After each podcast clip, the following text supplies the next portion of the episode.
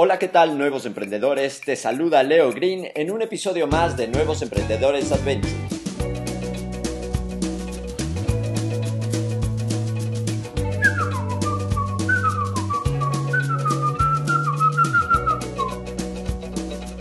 Antes de empezar este episodio, quiero invitarte cordialmente a que te suscribas en mi canal de iTunes de Nuevos Emprendedores Adventure. Bienvenido y bienvenida a este podcast. Empecemos. Hola, ¿qué tal? Me da un gusto enorme que estés escuchando este podcast. En este episodio titulado Branding, hacer marca es hacer negocio episodio número 7 de Nuevos Emprendedores Adventure. Crea una marca poderosa y tendrás un negocio exitoso. En este episodio voy a hablarte de la marca. Vamos a platicar un poquito del branding, una introducción a hacer marca o construir una marca. ¿Por qué centro este tema en la marca únicamente? Yo sé que está muy en boga marca personal, pero quiero específicamente en la marca comercial. Vamos a hablar sobre el fundamento de una marca comercial, porque bien sabemos que una buena marca puede vender lo que sea. Y lo loco de todo esto es que puede vender mucho, mucho, aunque sus productos que esté vendiendo parezcan no tener eh, nada que ver al rublo de lo que esta marca comúnmente vende. Entonces, una marca poderosa puede vender mucho. Aquí, tener una marca poderosa es tener un negocio exitoso. Entonces, es por eso que quiero lanzar una serie de preguntas para ir construyendo una marca. En este episodio, más que respuestas, trae, como te dije, preguntas claves que te harán cuestionar sobre tu marca y sobre la fuerza de tu negocio. Veamos cómo hacer una plataforma de marca. El punto número uno, emoción del usuario, más el punto número dos, códigos culturales. La plataforma de marca es nuestra introducción para que nuestra marca despegue. Si sumamos emoción de usuario más códigos culturales, tenemos un buen punto de partida. Es así que el punto número uno, que son las emociones del usuario, están relacionadas con las historias. Somos eternos consumidores de historias. Toda marca cuenta una historia.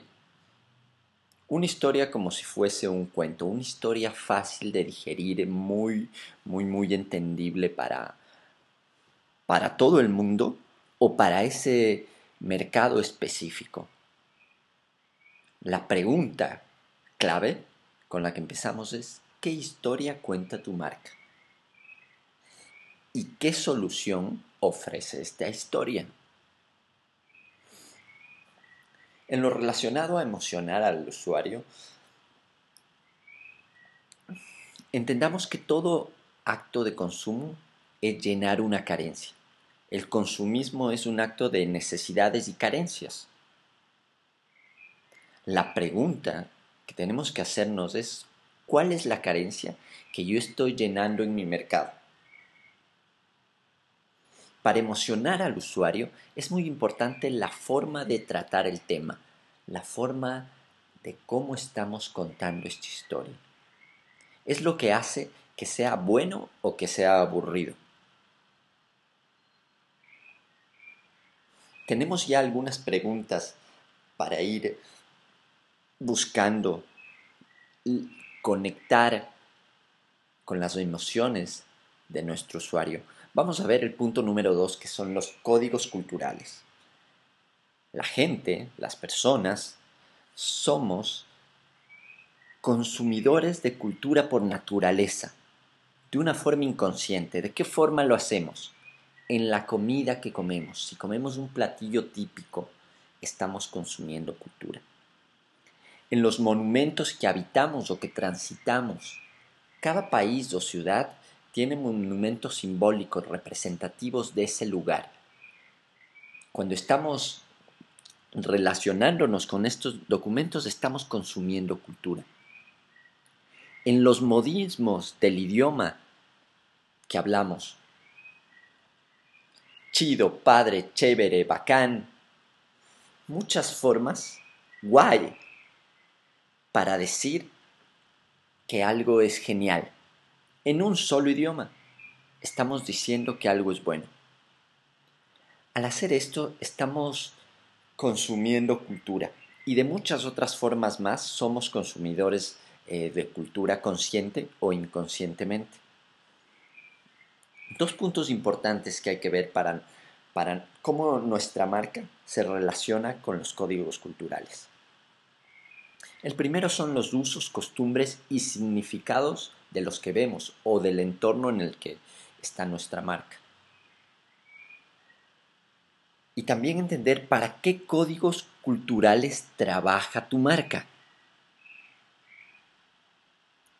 Piensa en tu marca como una app, como una aplicación que está dirigida para un público específico, que cumple una función específica y que logra eh, hacer algo concreto y resuelve algo interesante. Más historias que seduzcan a los usuarios, que envuelvan, que emocionen.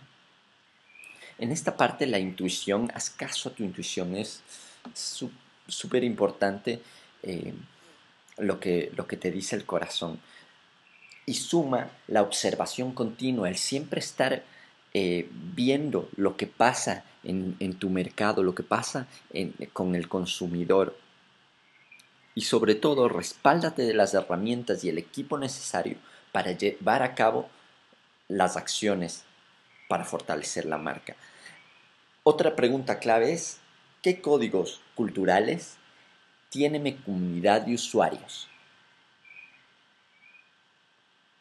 Bien, todas estas preguntas que estoy lanzando en este episodio, es muy bueno que las recopiles y vayas viendo dónde está tu fortaleza y si tu marca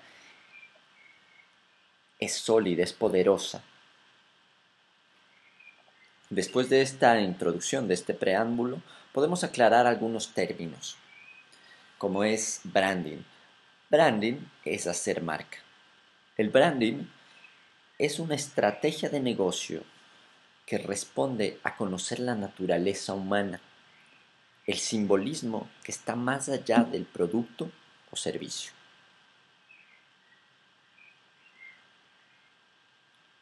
Si branding es hacer marca, ¿qué es una marca?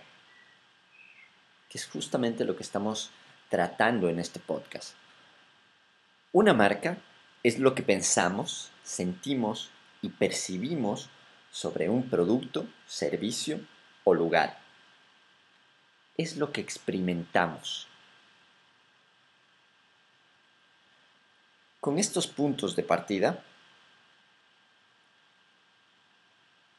vamos a hacer un plan para construir una marca.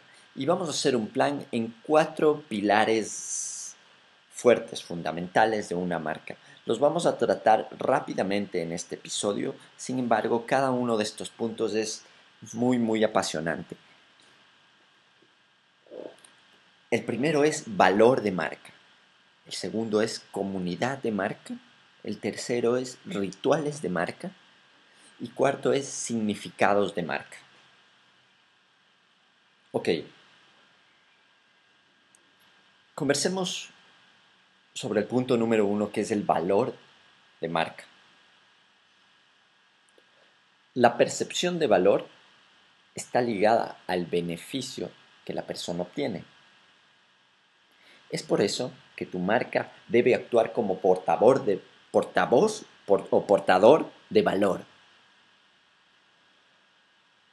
Aquí una pregunta clave es ¿cuáles son mis credenciales de marca? ¿Qué me identifica como marca que da valor? Vamos a ver esta comparativa sobre precio y valor. El precio y el valor están relacionados, pero obviamente no son lo mismo. El precio es el costo que tiene un producto, una marca, y el valor, el valor es lo que percibimos que, que nos cuesta. Entonces, cuando el precio es más alto del valor que nosotros obtenemos al comprar algo, pues simplemente la venta no funciona. Cuando el precio es igual que el valor, la venta es aceptable, pero no es una venta del todo satisfactoria. Cuando percibimos que el valor que tenemos al comprar algo es mucho más grande que el precio que estamos pagando, es ahí cuando la venta fluye, cuando la venta funciona. Es así que nuestra marca, como dije anteriormente, tiene que ser un portador de valor. El valor se obtiene por lo que se entrega. Veamos lo siguiente. ¿Por qué existe el negocio? ¿O por qué existe tu negocio? ¿Cómo te hace pensar? En estas preguntas, obviamente, están muy relacionadas con el usuario. ¿Cómo le hace pensar al usuario mi negocio? Lo que te provoca ser consumidor de una marca específica. ¿Cómo te hace sentir? Es otra pregunta clave fundamental. ¿Cómo te hace sentir al consumir tu marca? En este punto, el precio, como vimos, es subjetivo, porque tú puedes dar desde algo muy genérico, vender desde algo muy genérico o barato, hasta experiencias sumamente invaluables, costosas. Una buena marca te cautiva a través de los sentidos. Y es de este modo que podemos ir dando valor a nuestra marca, a través de las experiencias que hacemos que nuestros usuarios sientan. El punto número dos, el pilar número dos para un plan de marca es la comunidad de marca. Es esta manada que, que sigue a nuestra marca, los fieles seguidores de marca que se ponen la camiseta y que les gusta lo que están consumiendo. El cómo te hace actuar es un llamado a la comunidad de, marca. ¿Cómo hace la marca que actúe en sus usuarios? Aquí la marca se compara un poco con la religión. ¿Por qué? Porque la pregunta clave es esta. ¿Cómo te hace actuar la marca? Y otra pregunta clave en esta parte de la comunidad de marca es cómo mi propuesta de marca crea mi comunidad de usuarios.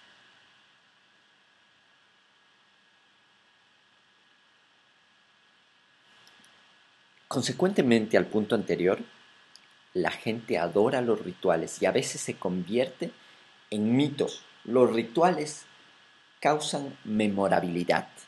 Y es aquí donde llegamos al punto número 3, al pilar número 3 para construir una marca, rituales de marca. Estas cosas que te hacen que te hace hacer la marca, ¿no? y que nos gusta como usuarios hacerlas y que sabemos que el momento que consumimos esta marca las vamos a hacer y adoramos hacerlas. La pregunta clave es, ¿cuál va a ser el ritual de consumo de tu marca? Tú tienes que saber ¿cuáles van a ser estos actos eh, metódicos y apasionantes que va a ser el usuario el momento en que consume tu, tu marca. Y aquí llegamos a la parte de significados de marca, uno de los grandes pilares del plan de, de nuestra marca. El ser humano es un gran consumidor de significados. No hay nada que no signifique y esto lo ve la semiótica. Los significados tienen que ver con los simbolismos o con los símbolos. El simbolismo representa algo más, algo que no vemos, pero percibimos. Está presente, pero es intangible.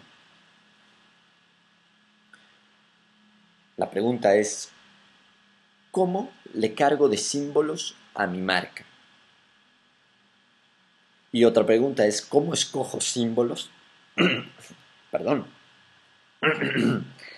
¿Cómo escojo símbolos y significados para tener una promesa clara? Muchas veces tener algo bueno no es suficiente si no significa mucho o si no significa algo para nuestro usuario Entendamos o veamos que estos dos mundos deben estar en armonía. Marca, usuario. La marca significa y el usuario consume significados. Para terminar esta parte del plan para construir una marca, ten presente las dos vías que tiene la marca. Y estas dos vías están muy relacionadas a lo que dije, marca, usuario. Lo que como usuario, lo que como empresario quiero comunicar es la primera vía y la segunda es lo que el consumidor recibe y la importancia que le da. Entonces, por un lado está lo que yo quiero comunicar como emprendedor, como empresario, y lo que mi usuario, mi consumidor, recibe y le importa de eso que está recibiendo de mi marca. Recuerda que lo que para, eh, lo que para nosotros significa algo, puede que para el mercado no sea lo mismo. Para aclarar un poco más esta parte, vamos a hacer una comparativa de producto versus marca. La marca define al producto al otorgarle significado. Los significados que vendemos tienen parte del producto. Esto es el valor simbólico de la marca. Pero vamos a ver lo siguiente. Los productos se compran, las marcas se adquieren. Los productos tienen precio, las marcas valor. Los productos se desgastan y las marcas maduran. Los productos denotan, es decir, dicen tal cual, las marcas connotan. Es metafórico. El producto es práctico, la marca es espiritual, intangible pero no insensible los productos son realidad, las marcas son percepciones. Uf, todavía hay mucho más de este tema súper, súper apasionado. Pero hasta aquí te dejo una pequeña introducción al branding. Y espero que tengas algunos cuestionamientos clave que te permitan mejorar tu negocio, mejorar tu emprendimiento. Voy a cerrar este episodio con algunas conclusiones. La primera es, el gran vendedor es la marca. La marca es igual a significados. La marca no es parte del negocio, la marca es el negocio. Una marca fuerte se centra en promesas, no en productos. y son promesas de valor. Si puedes construir una marca fuerte, tendrás un negocio fuerte. Para cerrar este episodio, la realidad de hoy en día es que las marcas no se venden, las marcas se compran. Finalmente quiero dejar este capítulo abierto para continuar más adelante con algunos temas como son qué arquetipo va a tener mi negocio, los arquetipos de marca o los arquetipos que tiene una marca. La trilogía del valor, el triángulo FEST y el proceso de innovación. Muy bien, esto es todo por el día de hoy. Yo me despido, no sin antes invitarte a que te suscribas al podcast de Nuevos Emprendedores Adventure en iTunes y SoundCloud, que dejo aquí los enlaces. Es un gusto haber estado contigo y compartirte un poco de branding el día de hoy. Espero tus comentarios, tus opiniones, sugerencias en nuevosemprendedores.net. Hasta pronto.